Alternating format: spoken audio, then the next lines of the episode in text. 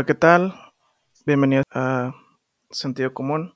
Soy Alonso Cabrales. Eh, me acompaña mi amigo Salvador. ¿Qué tal, Salvador? ¿Qué tal, Alonso? Eh, muy buenos tardes, noches, días a todos y pues vamos a, a empezar con esto. Ok, ¿qué es esto? Bueno, el, el, tema del día de hoy es uno de los temas cortos, digamos, que a lo mejor este más adelante daría para un episodio de, de duración completa, de duración estándar que, que, tenemos. El día de hoy vamos a hablar sobre el aniversario número 2 del el tiroteo en el Walmart de, del Paso, Texas. Este tiroteo sucedió el 3 de agosto del año 2019. Eh, el día de hoy que, que, se está publicando este episodio, se cumplen exactamente los, los dos años de, de este atentado, ¿no? Para recordar, este, digamos, refrescar un poco la memoria, en caso de que no, no recordaran muy bien algunos de los detalles. Un, una persona de 19 años en, en, esa época entró con un arma, no sé si a lo mejor tú corrígeme, Salvador, si era semiautomática o, o qué era este, pero entró y disparó eh, casi indiscriminadamente y asesinó a... En ese día asesinó a 23, a 22 personas e hirió a 23 y eventualmente falleció otra persona en el hospital que duró meses este, grave en el hospital y esa persona falleció hasta el año 2020. Pues eventualmente la cifra fue 23 muertos y 23 heridos en lo que se ve claramente como un, un ataque, un crimen de odio, este, tiene cargos inclusive de, de terrorismo terrorismo doméstico y obviamente que fue el grupo en blanco, el, el, el blanco de, de, ataque fue, fueron hispanos, este, mexicoamericanos, mexicanos, de hecho, él, él dijo creo que se llama Patrick, uh, Patrick eh, Crucius, creo, el tirador, sí, Patrick uh, Crucius, eh, él mismo dijo, le dijo a la policía en, en su primer, cuando lo arrestaron, dijo, en su primer, digamos, declaración, dijo que estaba, que, que su blanco eran este, mexicanos. Salvador. Sí, como comentas, yo creo que mm, fue una de las cuando yo me eh, llegaron las noticias, empezaron a salir poco a poco a filtrarse todo lo que envolvía este lamentable incidente. Fue, yo creo que fue generó mucho shock en toda la comunidad, este, tanto paseña como, como de aquí de Juárez, porque, pues, o sea, como tú lo comentas, eh, el, porcentaje de, de la comunidad hispana y mexicoamericana y obviamente mexicanos que, que, que está presente en, El Paso es, pues yo creo en su mayoría, me atrevería a decir que, un porcentaje muy alto, todavía de la mitad de la población en, El Paso es, de origen hispano. Y yo creo que genera un shock por el, el causal eh, de, de, que este sujeto pues realizara, realizar este acto tan, digo, tan, tan cruel y la motivación en específico, porque fuera de que a lo mejor alguno malamente esté acostumbrado a, a la violencia generada por,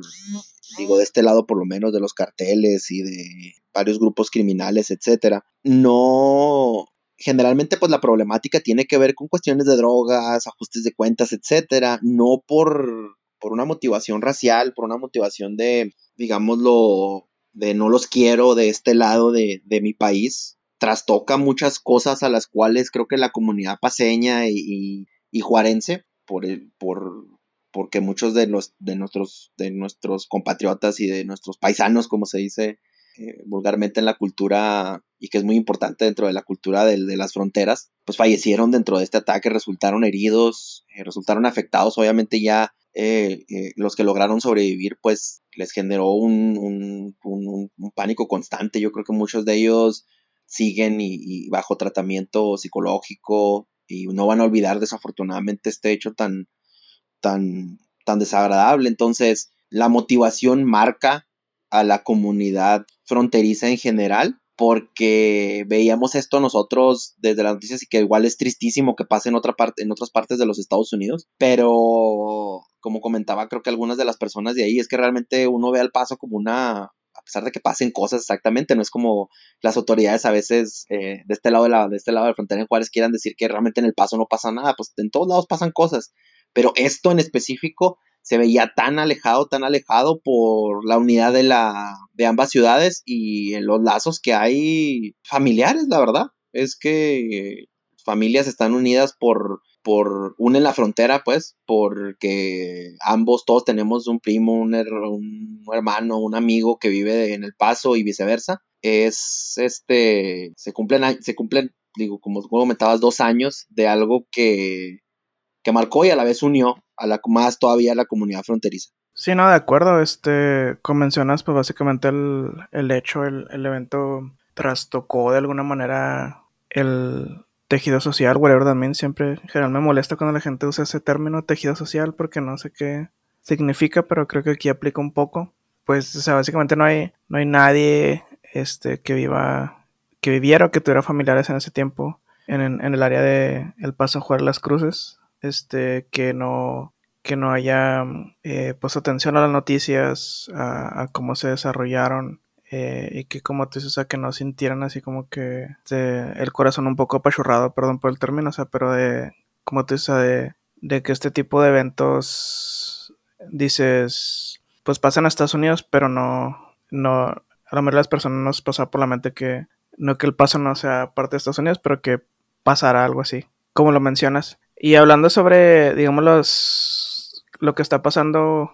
con el caso últimamente. De hecho, eh, en los últimos días esta semana apareció una nota en, unos eh, periódicos, tanto de Estados Unidos como en México, donde hablan, donde mencionan que la fiscal del Paso, este, la fiscal del distrito, la DA de, del Paso específicamente dijo que no, que aún no tienen fecha para el juicio de esta persona. Y sé que para muchos esto, digamos, este, da la pauta para que haya cierto sospechosismo, decir, no le van a hacer nada, o le van a jarir, o sobre todo porque es blanco, etcétera. Pero lo que, lo poco que he visto sobre, sobre el porqué de tanto retraso, pues tiene que ver, eh, uno, con la pandemia, que, pues para empezar, o sea, probablemente iba, lo querían, este, agendar para el 2020, pero pues obvio que no se pudo. Y obvio que ahorita pues ya las, el sistema digamos, judicial de todos los países tiene un retraso peor del que normalmente se tiene. Y aparte creo que eso sí lo escuché de la eh, fiscal de, del Paso que dijo que, que se va a buscar la, la, pena de muerte, que, o sea, mínimo que sea una opción. Y, y creo que cuando eso sucede, o sea, pues dado la gravedad de, de ese tipo de, de sentencias, de, de, sentencia probable, se, eso puede hacer que el caso dure más, eh, más tiempo en, en, la corte, incluido su, su inicio y su ejecución. Y de lo que quiero mencionar también es así como que el elefante en, la habitación, que es la influencia que tuvo la presidencia de Donald Trump, el, el, ambiente que se vivió en el país este, mientras este tipo fue presidente. Y que siento que como que se habló un poco de sobre ello en el momento y después ya no. O sea, yo sí siento que tuvo mucho que ver, obvio que no, no podemos, este, él no fue el que jaló el gatillo, obvio, y obvio que esos crímenes pasan, eh, como ya lo hemos comentado aquí en, en, un episodio, este, que probablemente no sale, eh, de, de tiroteos en Estados Unidos, que son algo común, desafortunadamente, pero hablando del, del, del clima de tensión, tensión étnica y racial, de de que te doy permiso para discriminar y, para odiar al, otro, este, creo que, el gobierno Donald Trump sí contribuyó mucho. Eh, no sé qué opinas tú, Salón. Sí, obviamente eh, nosotros siempre vimos que cuál era la... Mucha de la gente que, tenía, que compartía a través de, de, pues de, obviamente, redes sociales y todo que envuelve la cultura que generó Donald Trump que fuera, que saliera del, digamos que de las de underground a convertirse en una plataforma política como tal. Entonces, yo creo que eh, eh, eh, él es un principal responsable de sacar a esta gente de donde, de donde estaba, que existía, claro que existía, creo que todo el mundo, había casos aislados de, de cuates que poco a poco fueron censurados, más por la presión este, pública que, por, que porque estuvieran mal en lo que estaban haciendo, en lo que estaban hablando en redes sociales, en programas de, radio, podcast, en la televisión misma. de, de, de esta, mm, digamos, de esta manera de, profesar una, una, simpatía con las políticas antimigrantes, con, con, el pensamiento de Donald Trump, fue lo que generó gran parte de, de que se envalentonaran y perdón por utilizar la palabra envalentonar, porque siento que no es un acto de valentía como tal, pero dio un pie a que, que este cuate realizara este acto, porque es, es más, es bien, bien, y creo que perdemos aquí el, el, el, el, o no lo comentamos, creo, ponemos que todo el mundo lo sabe, que este cuate no es parte de la comunidad paseña. O sea, es alguien que vino de fuera a realizar este acto porque conocía la, la concentración de gente como eh, válgame la redundancia, de, personas que son de, origen hispano, mexicanos, que van a hacer sus o que van y hacen sus compras, o que iban y hacían sus compras en, las tiendas en Estados Unidos. Eh, fue con, fue alevoso, fue con una ventaja al saber que, obviamente, pues las leyes de Texas permiten andar circulando con, con armas de fuego como si trajeras, este, fueras a comprar un 6 de birrias al, al 7-Eleven. Y todo esto es, eh, fue un caldo de cultivo perfecto para que esta situación tan, tan desagradable, tan triste y tan que va a marcar a la comunidad hispana en Estados Unidos en general como uno de los últimos de los últimos actos eh, si no es que por ahí del último acto de violencia que, que dejó delegado en la presidencia de Donald Trump esperemos y que ahora con todo lo que se ha desenvuelto con, su grupo de trabajo y las personas, a él también ya llegue el turno de que, de que comparezca ante la justicia, porque e, e, es responsable indirectamente de muchas de estas cosas y de muchas otras más que son eh, directamente responsables de él. Entonces, él, no es el único este cuate que debe comparecer ante la justicia y, lo que se decía bajo las leyes en Texas eh, sea su pena. Y también, obviamente, pues Donald Trump debe también eh, comparecer ante, ante la justicia. Tal vez por esto no, pero esperemos que por, por otras cosas. Sí, nada, de acuerdo. Este, pues sobre lo último que dices, o sea, obvio, obvio que yo quisiera que ese fuera el caso, pero pues no lo van a llevar la justicia a, a Trump, este, por eso. Sino, o sea, se ha deslindado de lo que pasó el, el 6 de enero del ataque en el Capitolio, que él directamente prendió el fuego ahí y luego se fue. Menos sobre esto, pero obvio que este, estaría de acuerdo en que si fuera fuera el caso y lo que mencionas, este, pues sí, o sea, el, el chavo este venía del área de Dallas Forward más o menos, o sea, una manejada de casi 700 millas, o sea, no es poca cosa y, como dices, o sea, el, esto fue, o sea, ahorita, o sea, no digo que las dos cosas sean incompatibles, pero por ejemplo, ahorita el, eh, viendo, eso es lo que no creo que sea incompatible, ¿no? La enfermedad mental con la premeditación. Eh, eso es lo que voy. Leyendo un poco sobre lo que está pasando con este caso, o sea, el chavo ya se declaró no culpable, su, abogado lo está apoyando con eso, y el abogado está este, diciendo que, que él tiene enfermedad mental, que es una enfermedad mental y que, eh, que ha tomado medicamento antipsicótico, dando a entender que es paciente de, eh, esquizofrenia, y dijo que, que este chavo estaba teniendo un, un episodio psicótico durante el, tiroteo que hizo y los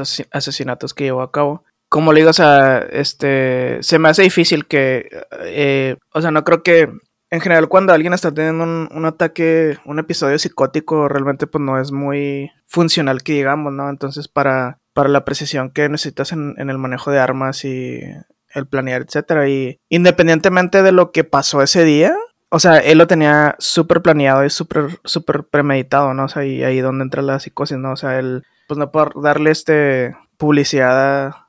tonterías, ¿no? Pero existe una página de internet, no voy a mencionar su nombre, donde pululan el, el racismo, teorías de la conspiración, etcétera. Generalmente participan en ella gente del movimiento de Trump de MAGA. Y él ahí básicamente escribió su documentito, su manifiesto y dio las razones por las cuales iba a llevar el ataque, bla, bla, bla. Y como te dices, o sea, obvio que él, él, sabía que, que, en ese Walmart y que en el área de Silovista, incluido el, el centro comercial, el molde si lo vista, ese Walmart, este, a lo mejor el área de, de Bassett, donde está el molde Bassett Center, etcétera, que no solamente, eh, pues no solamente el paso es mayormente hispano y mexicano, mexicoamericano, pero, o sea, él tenía datos de que ahí exclusivamente cruza, este, eh, pues ahorita no se puede, ¿no? Por las restricciones por el COVID, pero cruzaba gente residentes de Ciudad Juárez, a, hacer sus compras en, en esa área de, del paso. Entonces, show tenía muchos datos, mucha información, mucho odio, pero esto estuvo eh, totalmente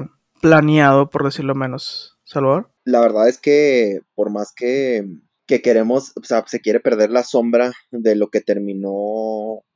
por afectar todas esas semillas que fue sembrando Donald Trump y sus seguidores y que siguen todavía sembrando en,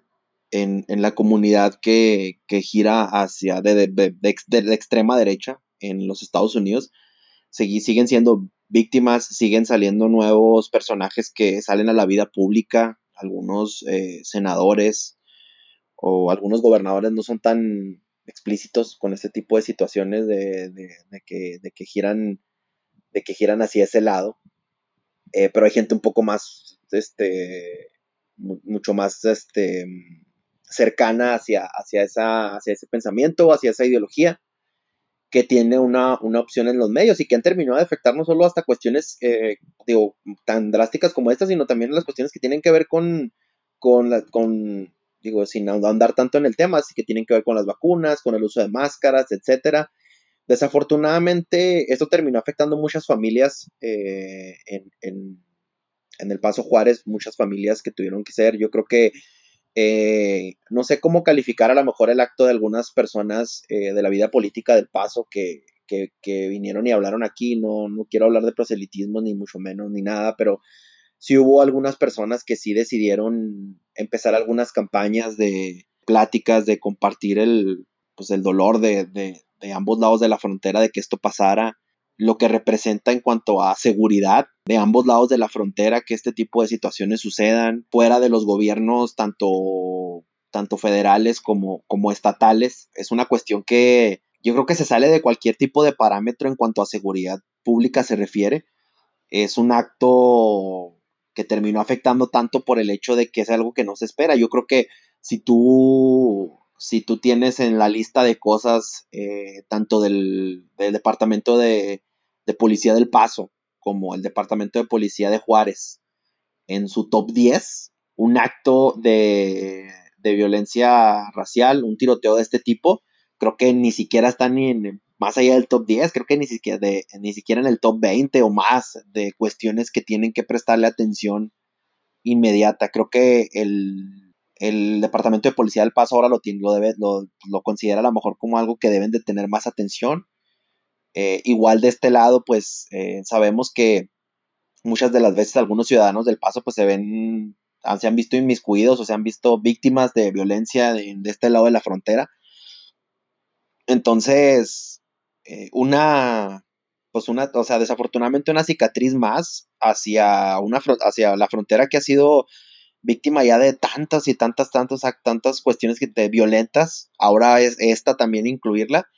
Y comentabas tú acerca de lo del, tejido social, que todo el mundo lo habla y lo dice acerca de que realmente qué es en, específico. Realmente, o sea, todo el mundo habla de la reconstrucción del mismo como una pieza fundamental para salir de los baches que generan este tipo de cuestiones que tienen que ver con violencia, con olas de violencia, eh, estamos más acostumbrados, como comento, a este lado de la frontera, que este tipo de situaciones pasen, a cómo se trastoca en sí el entorno familiar. Y yo creo que este es uno de los ejemplos más claros de cómo, de cómo proceder tanto en una reconstrucción completa para ayudar a las personas que se vieron afectadas por la pérdida de un familiar, por una herida, por una pérdida de un padre, una madre, etcétera, que es cómo ayudas a que esta comunidad este, se vea sanada yo creo que por usar una palabra bien, yo creo que difícil de englobar todo lo que se necesita para que, para que ahora sí se reconstruya, digo, y que, que volvamos a tener la sociedad en la que, en la que estábamos acostumbrados. Sí, no, muy de acuerdo. Este, también la palabra sanar y la sanación no, son palabras que utilizo muy seguido, pero creo que aquí sí aplican, dadas las circunstancias y, y de hecho eh, la ciudad del Paso ha anunciado en los últimos días que básicamente el, desde el fin de semana previo y el, este, como hoy el, el, día de la conmemoración a las víctimas, va a haber varios este, eventos que incluyen aspectos que tienen que ver con la, con la sanación, con, con la con, conmemoración de las vidas perdidas y, y, las personas que, los sobrevivientes, etcétera. Entonces, sí, afortunadamente, digamos que eso está sucediendo, ¿no? Bueno, creo que eso, es todo por el episodio del día de hoy. Eh, gracias por, por escuchar y hasta la próxima. Cuídense mucho.